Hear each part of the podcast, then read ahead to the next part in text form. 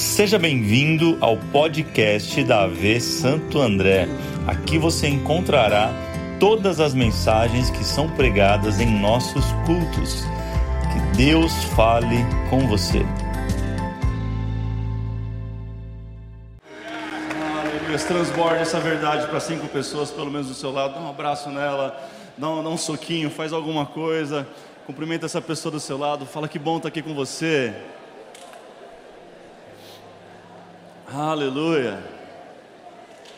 Aleluia. Toma o seu lugar. Que bom que você veio. Que bom que você também está online, conectado com a gente agora. Que bom. Que bom ter você aqui nesse canal. Ah, você que está online aí, fala de onde você está assistindo esse culto, essa transmissão. E você que puder, mande o link agora para alguém. Mande para alguém que o Espírito Santo tocar no teu coração. Mande para o maior número de pessoas que você você puder agora, está liberado você fazer isso. Vocês estão bem, gente? Glória a Deus. Ah, estamos começando uma nova série, generosidade, um, um estilo de vida. E é muito especial para nós essa série. A gente pretendia fazer todos os anos, ano passado a gente acabou não fazendo. E estamos retomando esse propósito porque faz parte do nosso DNA. A generosidade é algo que, que está está totalmente conectado àquilo que nós acreditamos, biblicamente falando, e, e aquilo que nós temos vivido como igreja. É, Conta-se uma história de uma pequena cidade que tinha uma ONG nessa cidade, e o presidente dessa ONG ficou inconformado porque muitas, muitas empresas, muitos lugares, muitas pessoas Praticamente todas as empresas ali tinham colaborado de alguma forma para que essa ONG pudesse avançar, que ela pudesse continuar o trabalho dela, mas tinha uma empresa, a maior empresa daquela pequena cidade, que não ajudava de jeito nenhum. Né? E ele, conformado com isso, tentou conectar com essa pessoa várias vezes, até que ele conseguiu marcar uma reunião com esse presidente dessa empresa. E eles sentaram e falou: Rapaz, por que, que você nunca fez nada, nunca fez parte de nenhum projeto nosso, né? Tem alguma coisa de errado com a gente? Ele falou, não, eu conheço a ONG de vocês, poxa, é uma ONG sensacional. Então por que, que você nunca fez parte? Aquele presidente da empresa começou a fazer algumas perguntas para o presidente da ONG e falou assim: Você sabia por acaso que eu tenho, eu tenho uma mãe que ela é, ela está muito doente, ela está em, em câncer terminal e que ela gasta muito dinheiro com, com os remédios, praticamente ela não tem mais condição financeira de, de bancar isso. Você sabia disso? Ele falou: Poxa, não sabia.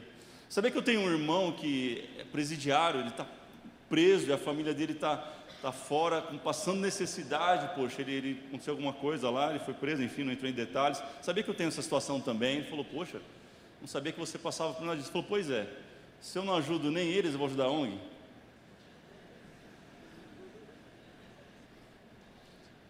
Essa série é sobre uma nova mentalidade é sobre nós reprogramarmos aquilo que nós aprendemos, talvez, de maneira errada, equivocada, e a vida nos leva por caminhos que muitas vezes nós não, nós não queremos ir, mas a gente pode mudar isso, sim ou não? Por isso o tema de hoje é generosamente. Se você separar, são duas palavras: generosa mais, mais mente. É sobre essa mudança de mentalidade que nós precisamos ter como cristãos que somos. O que é generosidade, afinal? Sem ir para a Bíblia, apenas com o Google, ele vai dizer que é a virtude daqueles que dispõem a sacrificar os seus próprios interesses em favor do outro. Essa é a definição básica de generosidade. Nós entendemos um pouco mais profundo isso, isso tem a ver com a nossa cultura, da nossa igreja, que generosidade não é só dinheiro. Muita gente acha que só está ligado a valores monetários, a, a grana, a dinheiro, mas nós temos algo para definir que chama os três T's. Diga três T's.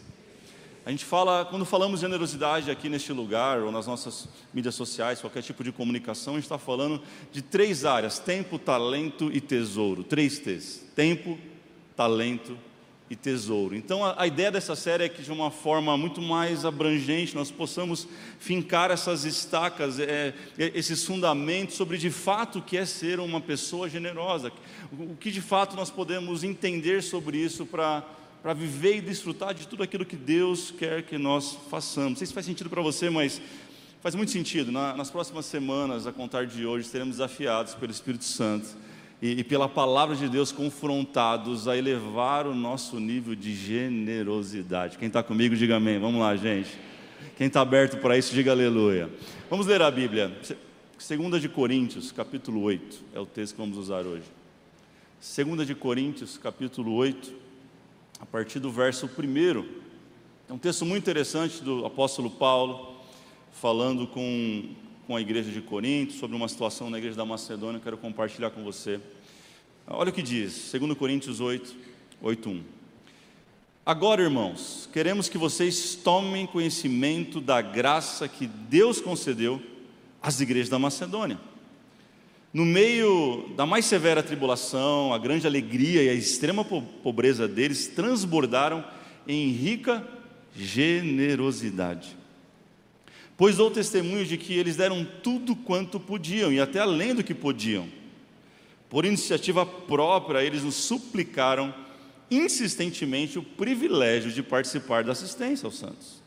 E não somente fizeram o que esperávamos, mas entregaram-se a si primeiramente, uh, entregaram-se primeiramente a si mesmo ao Senhor e depois a nós pela vontade de Deus. Olha o verso 6, assim recomendamos a Tito, visto que já havia começado que completasse esse ato de graça da parte de vocês.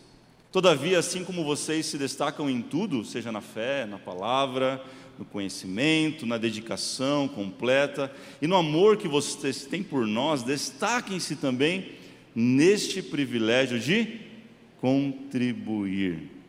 Não lhe estou dando uma ordem, mas eu quero verificar, diga verificar.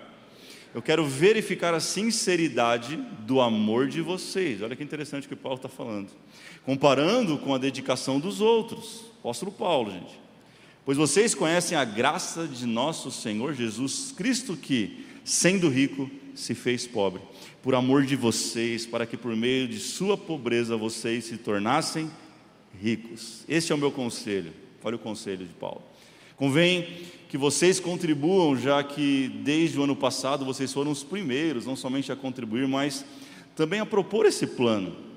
Agora completem a obra para que a forte disposição de realizá-la seja igualada pelo zelo em concluí-la de acordo com os bens que vocês possuem, porque se há prontidão, a contribuição é aceitável de acordo com aquilo que alguém tem e não de acordo com o que não tem. Vamos orar nessa noite? Vamos lá, coloca a mão no seu coração. Jesus, obrigado por mais este encontro, obrigado por mais essa possibilidade de estarmos aqui reunidos como igreja neste lugar, tanto presencial quanto online. Nós queremos pedir a tua graça, mais ainda sabedoria, espírito de sabedoria sobre nós, para que a tua palavra possa ser pregada sem impedimentos. Fala com a gente, estamos com o coração aberto, com a nossa mente atenta em tudo aquilo que o teu espírito deseja comunicar conosco nesse exato momento, bem agora. Nós oramos em nome de Jesus. Quem pode dizer amém, diga amém. Existe um, um cenário histórico que está acontecendo aqui nesse texto.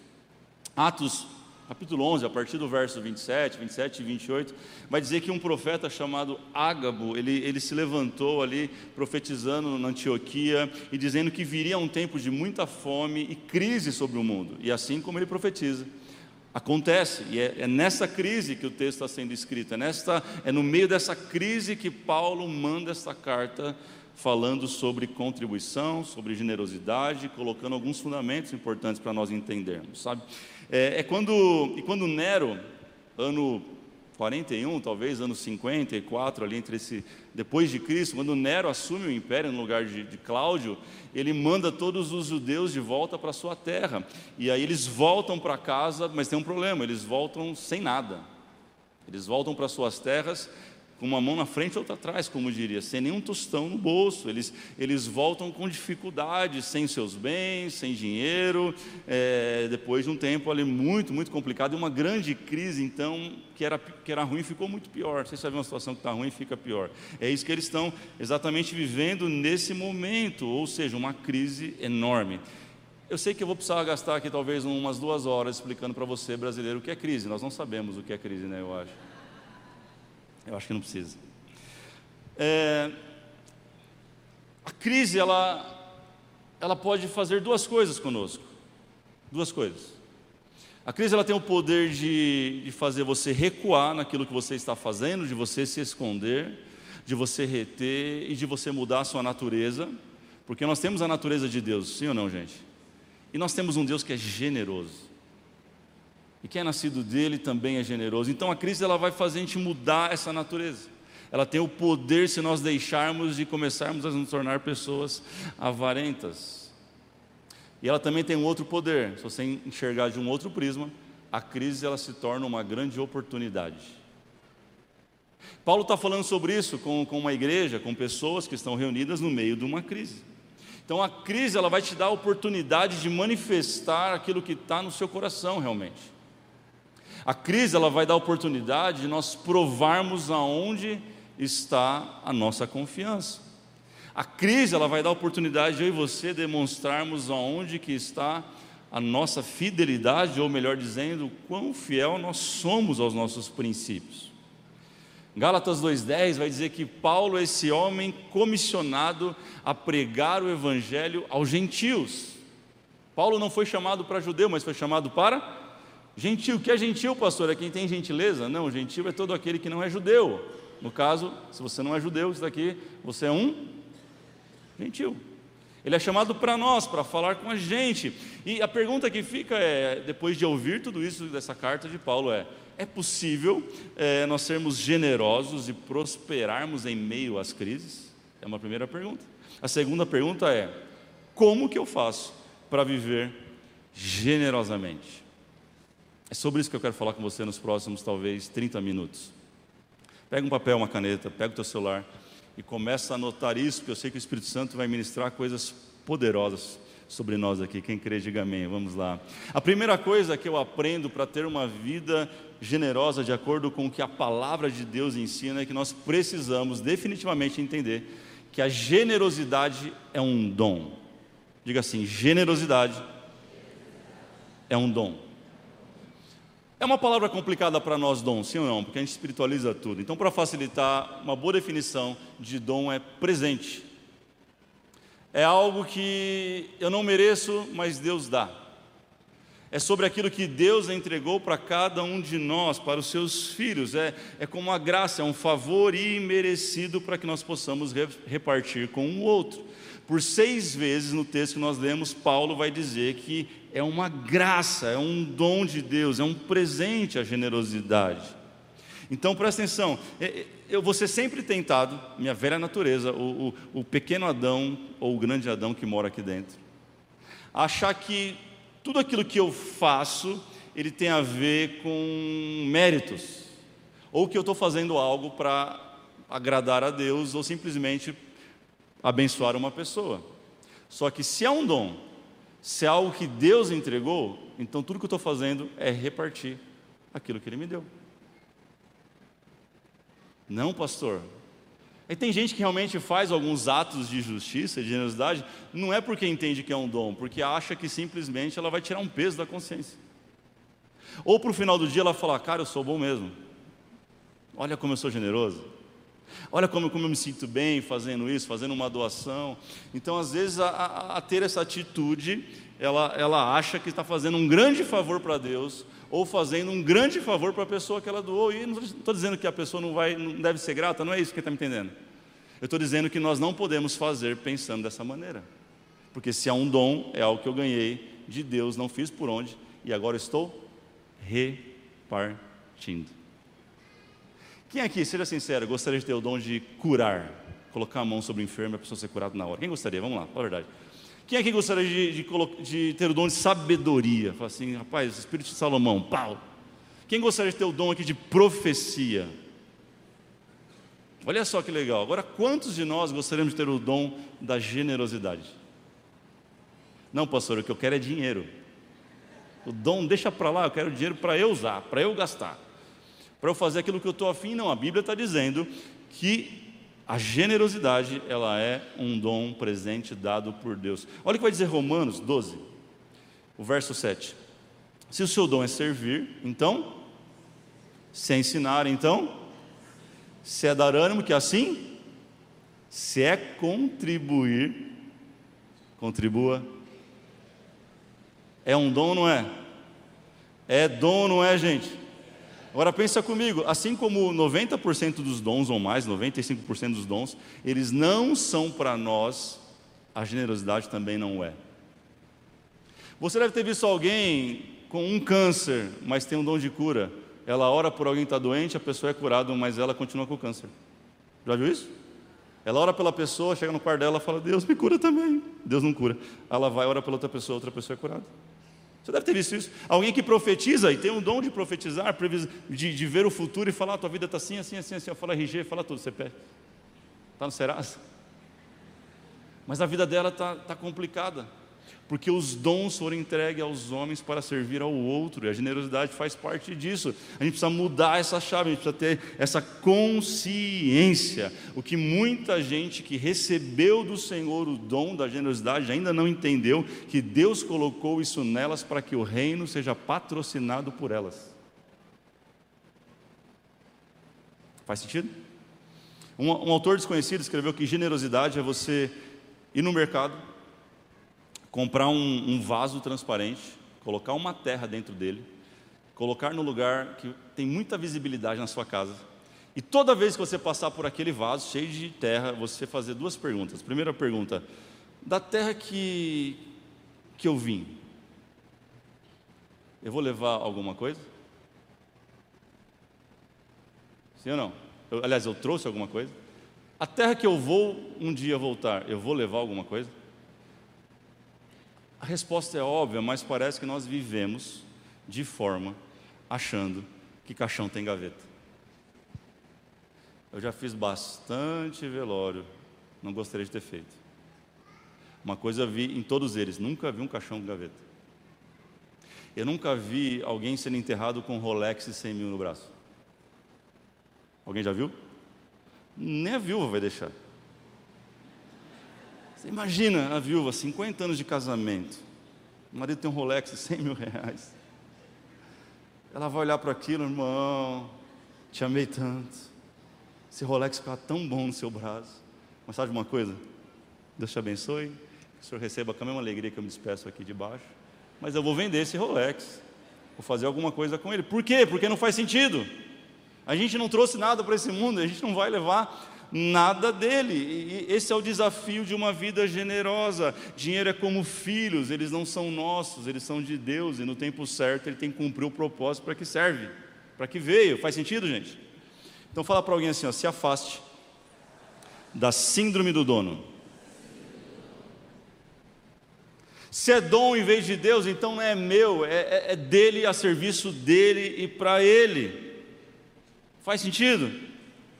Pior do que isso, tem gente que usa, usa do dom, usa daquilo que Deus deu para ele para dominar pessoas.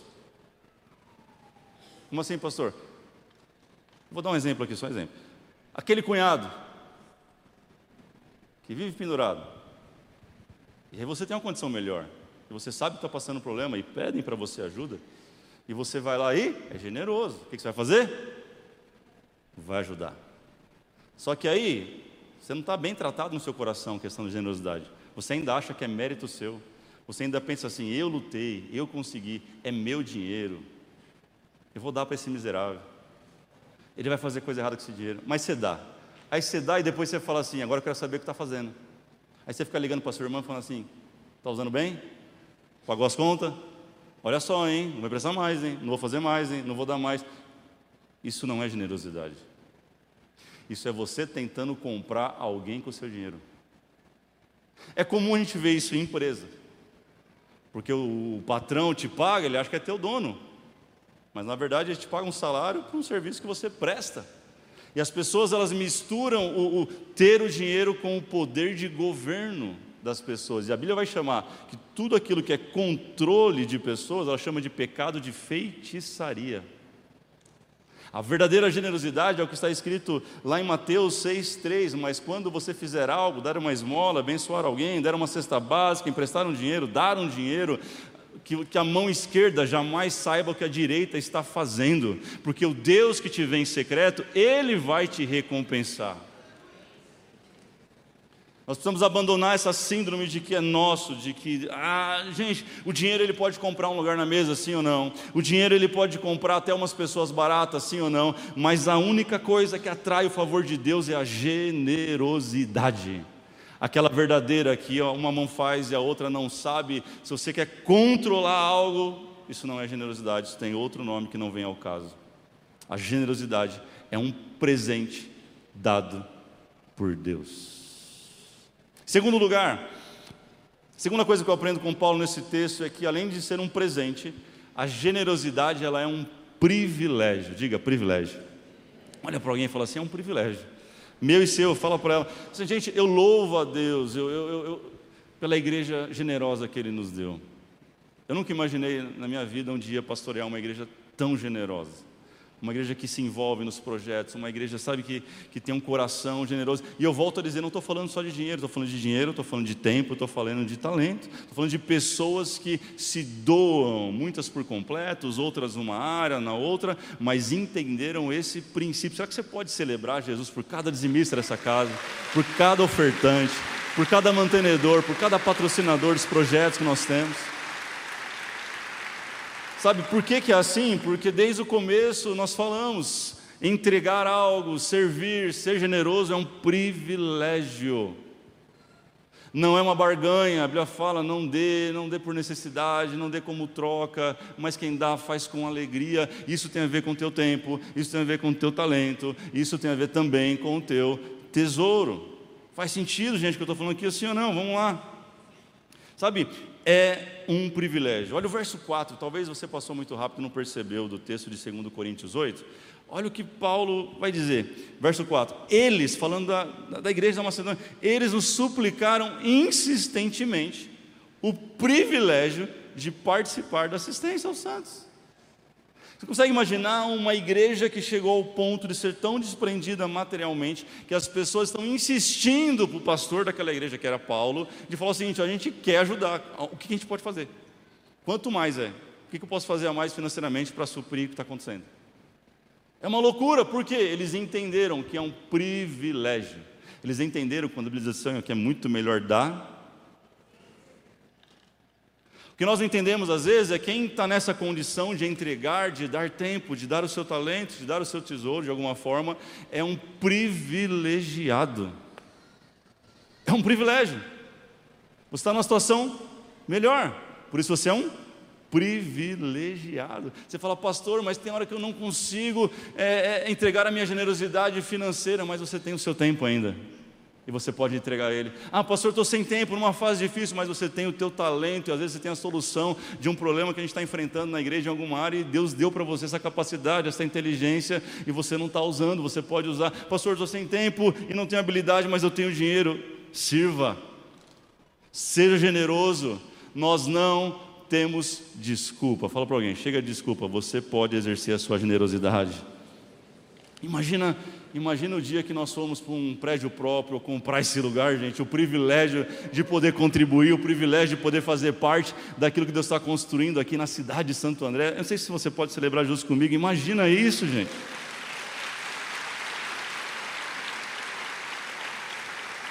Entenda uma coisa, é um privilégio contribuir para o avanço do reino de Deus, o que ele tem feito. Isso engloba tudo. Tem gente que entende que generosidade é só ajudar o órfão, viúvo e necessitado. Isso é parte dela, diga assim, é parte. Existe um todo, existe um contexto. Sabe, Paulo aqui ele está falando sobre viagens missionárias. Paulo está falando, eu tenho uma equipe. Ele está dizendo, eu tenho Tito comigo. É, ele, no verso capítulo 10, ele vai falar que o Evangelho, através dessa contribuição, o Evangelho vai chegar a lugares que antes nunca tinha chegado. É um todo, ele está falando sobre o avanço do reino. Ele está falando sobre todas as áreas, gente. Olha, olha que loucura. Paulo, ele, ele não era um à toa na vida. Paulo, ele, era, ele fazia tendas. Ele era um, um fabricante de tendas, para você que não sabe. Paulo ele também fabricava algumas, alguns utensílios de couro. Ele abre mão de tudo isso para viver o chamado de Jesus. Ele está falando que vocês estão entregando vocês estão contribuindo não só pela para a assistência dos santos, mas também para tudo aquilo, para o reino expandir, para o reino crescer. Eu não sei se já teve noção do que a tua oferta tem causado, mas como eu disse semana passada, eu acho tem chegado a mensagem lá no Vietnã, tem chegado na China, alguns países da Europa, tem chegado nos Estados Unidos, Porto, enfim, gente, porque nós temos avançado e você faz parte disso. É um privilégio poder fazer parte daquilo que Deus tem gerado em nossa cidade, gente. Isso alegra meu coração, isso me empolga demais. Fala para mim, qual que é o quanto vale um, uma família restaurada? Quanto vale? Uma só, estou falando, gente. Uma só, dá para dar preço, vai. Uma. Quanto vale? Uma. E talvez duas mil que nós temos aqui. Quanto vale uma criança que não tinha um calçado, agora tem? Uma, uma, uma criança de uns 13 quilos. Para você ter fazer a conta mais fácil. 13 quilos, cabelo preto. Quanto que vale essa criança no dia de frio ter uma roupa quente? Ter um alimento, ter um remédio? Quanto vale? Uma. E as centenas e centenas que nós temos dado assistência esse tempo todo. Quanto vale isso? Quanto vale uma pessoa, um novo começo, alguém que entregou a sua vida para Jesus? Uma só, ou que voltou para Jesus? Quanto vale? Uma. Uma, quanto vale? E 4.866 novos começos. Quanto vale?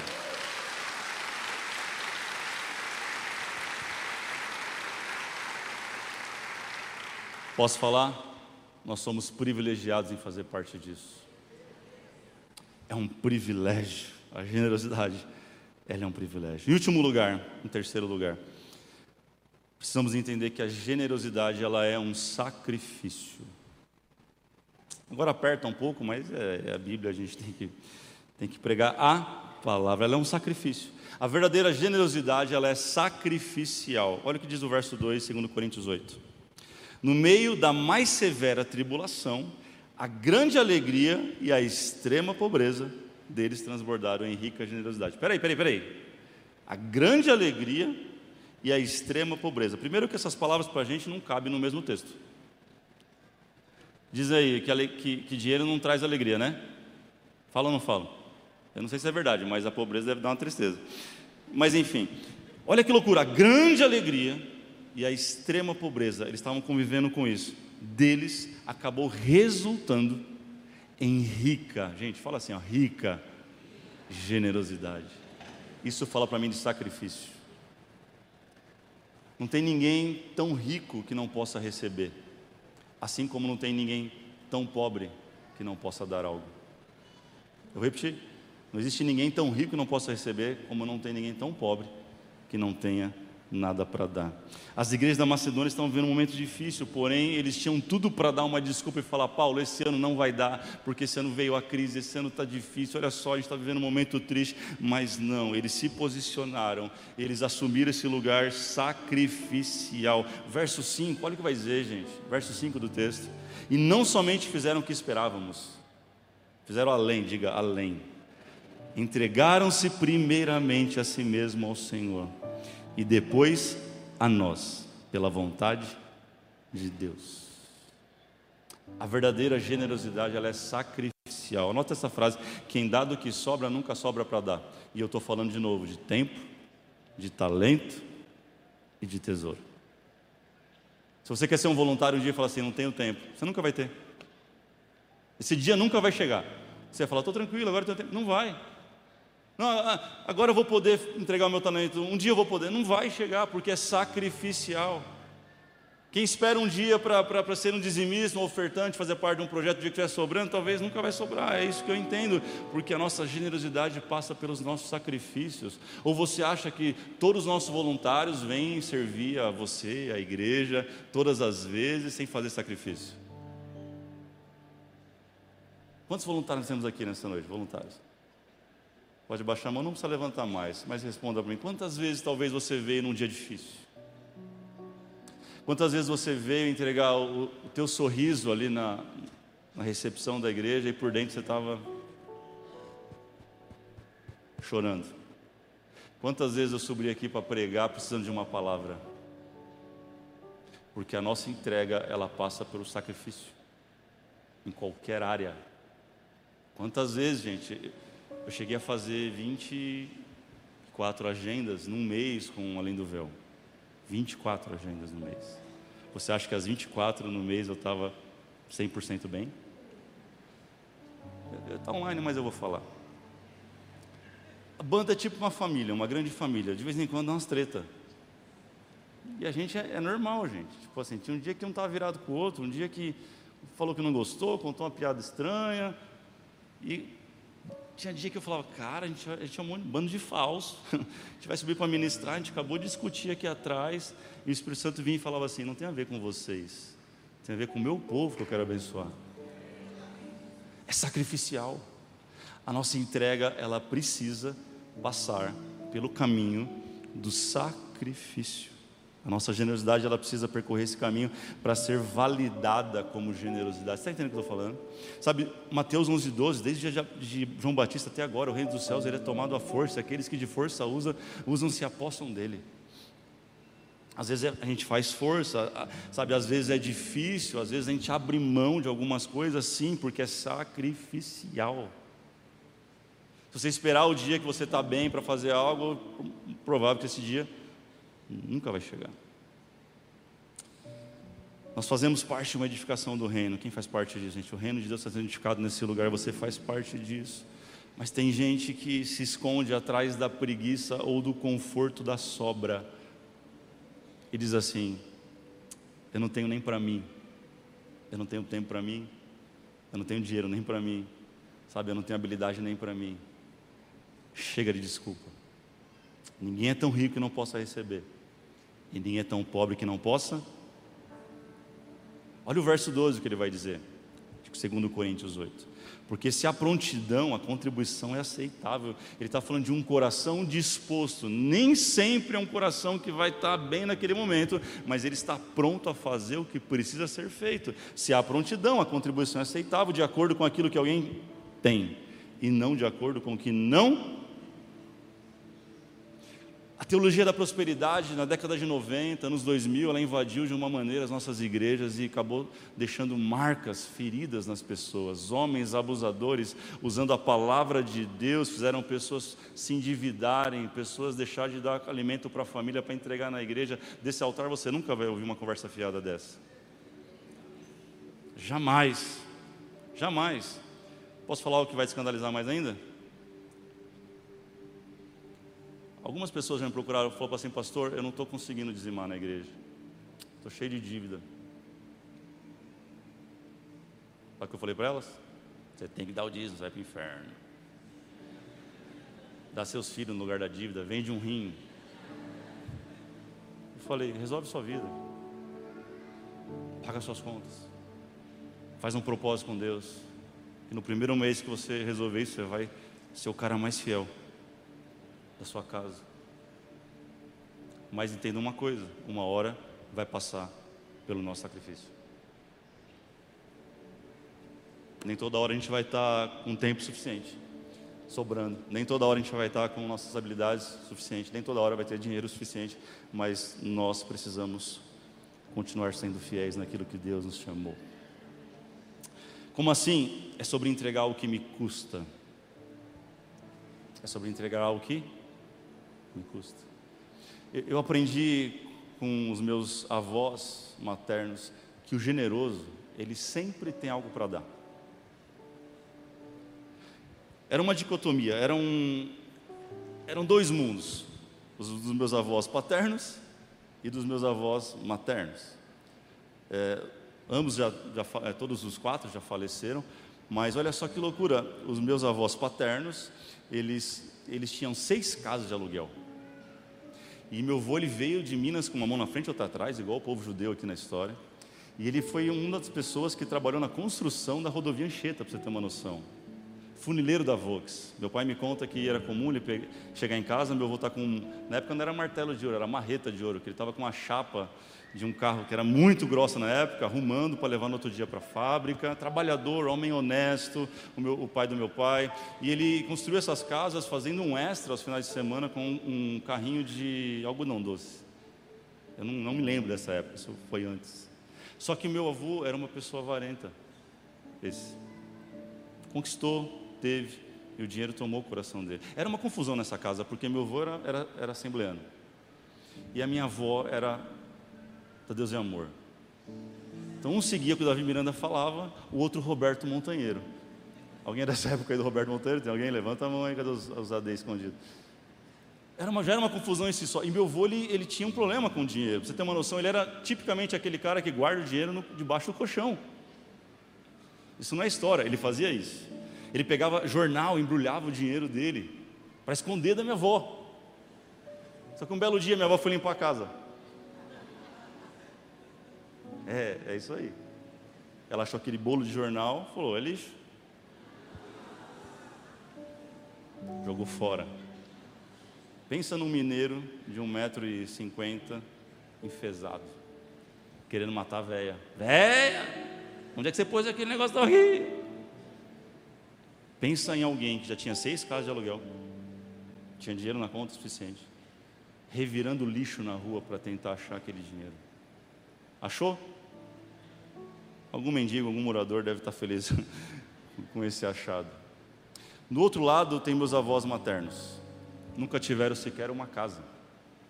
Eles moravam, moraram a vida inteira de favor e a, a antiga igreja nossa ela tinha uma edícula no fundo que os irmãos construíram para eles, para que eles tivessem um lugar para morar. Simples, vieram da região de Campinas, minha avó chamava Iracema, e meu avô Olímpio. Meu avô era, era, era uma pessoa assim formidável. Esse meu avô Olímpio, ele estava desconectado do culto, mas ele gostava de glorificar, então o irmão falava assim, o diabo está vencendo, ele falava, glória a Deus. Ele era uma bênção, meu avô Olímpio. Ele estava ali com Deus, conectado só com ele, ele podia falar o que quisesse. Era de bem com a vida, dava risada. E, mas eles eram muito simples, não tinham nada, não tinham uma condição. Mas uma coisa eu te falo, eu criança, todas as vezes que eu chegava próximo da minha avó Iracema, ela falava assim, Dave, vem cá, Dave. Também colocaram o nome, né, que os, os velhos não vão conseguir falar. Ela falava, abre a mão, Dave. Eu abria a mão, ela colocava alguns dadinhos, a bala sete bela e aquele guarda-chuvinha de chocolate. Hum, eu não tinha interesse nenhum, mas toda vez que eu chegava na igreja, onde eu ia? Vó. Eles complementavam a renda deles, que era muito pequena, vendendo suquinho na, na porta do colégio aqui, no Amadeu Oliveira, onde eu estudei por alguns anos. Sabe, minha avó nunca saía da casa dela de mão vazia. Ela fazia o melhor arroz e feijão que você possa imaginar da história. Melhor. Eu não comia nem mistura, só comia arroz e feijão. E algo ela me ensinou: ninguém é tão pobre que não possa dar algo. A nossa generosidade ela precisa transbordar e, e passar esse limite do, do, do sacrifício. Guarda isso. Deus nunca vai pedir de nós aquilo que nós não temos. Para, se Deus te pedir algo, fica tranquilo, Ele já proveu, Ele vai prover. Faz sentido, gente? Deus pede Isaac para Abraão, ele tinha Isaac para entregar. Deus pede Samuel para Ana, porque ela tinha Samuel para entregar. Deus pede o tempo de Noé para construir a arca, porque ele tinha tempo para dar. Deus pede o perdão para José, porque ele tinha perdão para os seus irmãos. Deus pede adoração para Davi. Davi arranca sua roupa de rei e dança no meio do povo, se lembrando a presença de Deus que estava na arca, voltando para aquele lugar. Mas a minha pergunta é: o que Deus tem pedido para você e você tem negado, dizendo, eu não tenho para dar? Relembrando que eu estou falando de tempo, talento e tesouro. Se coloque de pé. Tudo que Deus nos pede, Ele já nos deu antes. Esse é um princípio. E se Ele nos deu um dia, Ele vai voltar a nos dar. Como eu creio nisso, gente. Eu termino com o texto, segundo Samuel, capítulo 24, verso 21. Davi, ele dá uma lição para nós sobre sacrifício. Vai dizer assim: e disse, Araúna está falando, porque o meu senhor e rei veio ao seu servo? Respondeu Davi, eu vim para comprar sua eira, eira é um terreno, ok? Comprar o seu terreno e edificar nela um altar ao Senhor para que cesse essa praga no meio do povo. E Araúna disse a Davi: Ó oh, meu senhor e rei, pode ficar o que você quiser, faz seu sacrifício. Aqui estão não só a eira, mas os bois para o holocausto, o debulhador e ainda o jugo dos bois para você fazer uma lenha e, e, e acender o fogo para o seu holocausto. E ele acrescentou ainda: Ó oh, rei, te dou tudo isso e que o Senhor aceite a sua oferta. Esse é o cenário perfeito, é quando alguém faz algo por nós. É o cenário perfeito quando alguém fala assim: Ó, você não precisa colocar a mão no bolso que eu ponho. É isso que está acontecendo aqui, mas Davi vem e estabelece um princípio que ecoa até hoje. Ele diz assim, ó, verso 24: Mas o rei respondeu a Araúna: Não, eu faço questão de pagar o preço justo, porque eu não oferecerei ao meu Deus holocaustos que não me custem nada. Não deixe se enganar, porque um exagera da verdade, criando teologia da prosperidade, alguns fecharam seu coração para aquilo que Deus deseja fazer com a sua igreja. Não permita que o diabo te roube dizendo assim: ah, não precisa de sacrifício, não, já passou esse. Precisa sim. É sacrificial. Muitas vezes envolve abrir mão, envolve escolhas. Sabe, presente para mim fala de Deus, diga a Deus.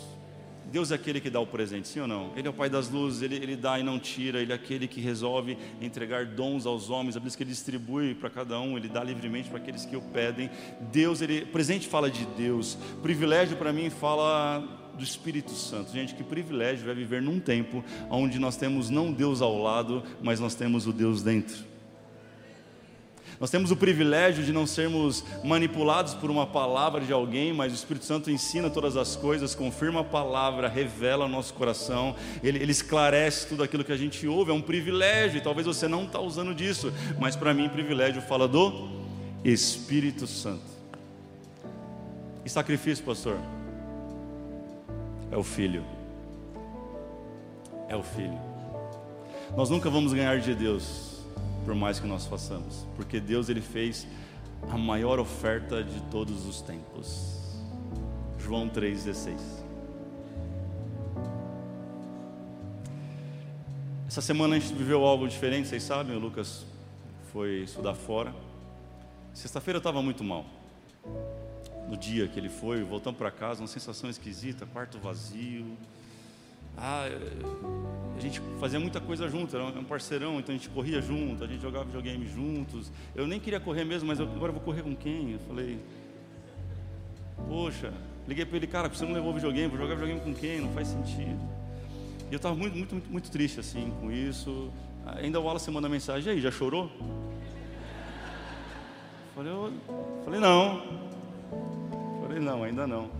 Mas eu fui pro banho, falei, se, se tem um lugar bom para chorar, eu fui para lá.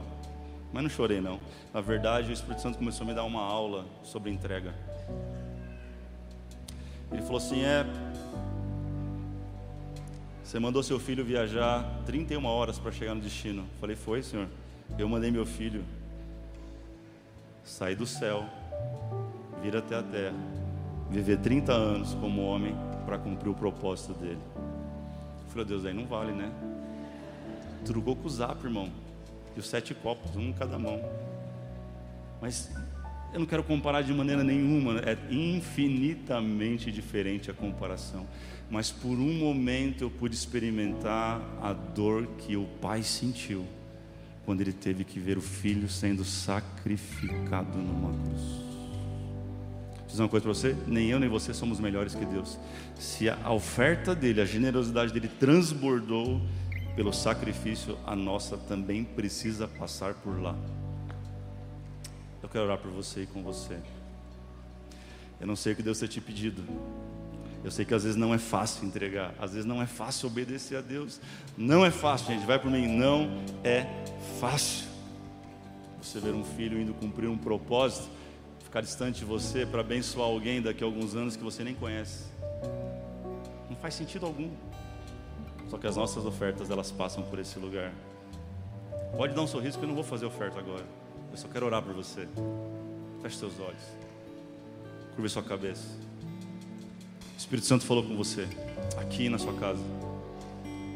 O que, que você tem sido cobrado por Ele, você tem negligenciado?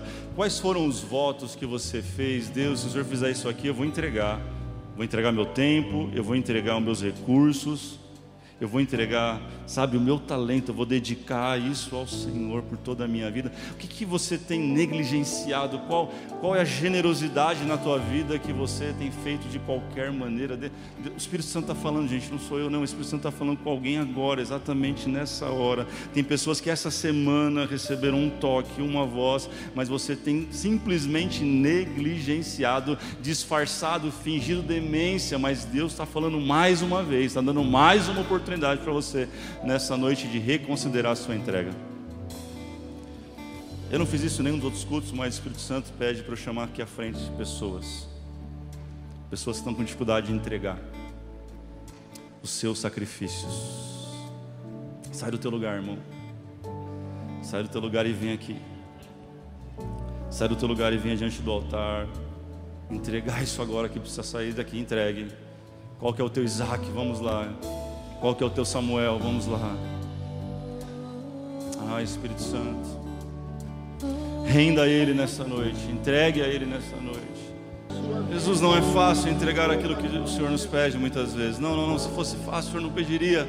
A gente já tinha dado, mas nós entendemos nessa noite, através da Tua palavra e do Teu Espírito Santo, batendo em nosso coração, na porta do nosso coração e dizendo: Errei, eu sou aquele que supre a semente ao que semeia, eu sou aquele que supre as demandas que tenho demandado, eu sou aquele que faço antes toda a provisão, eu sou, eu sou o Jeová Jireh, o Deus da provisão. E quando eu peço algo, é porque eu já preparei lá na frente o retorno, a multiplicação, a recompensa. Deus, nós oramos sobre isso na vida dessas pessoas que tiveram ousadia, tiveram coragem de apresentar ao Senhor e disseram assim: Deus, Deus, eu estou tentando, mas eu não estou conseguindo. Espírito Santo, que haja uma liberação do céu nessa noite. Eu oro por cada irmão, eu oro por cada irmã nessa hora que as cadeias, as cadeias às vezes da ganância, ganância, as cadeias de, da dominação caiam por terra agora em nome de Jesus. Que eles creem, vivam de forma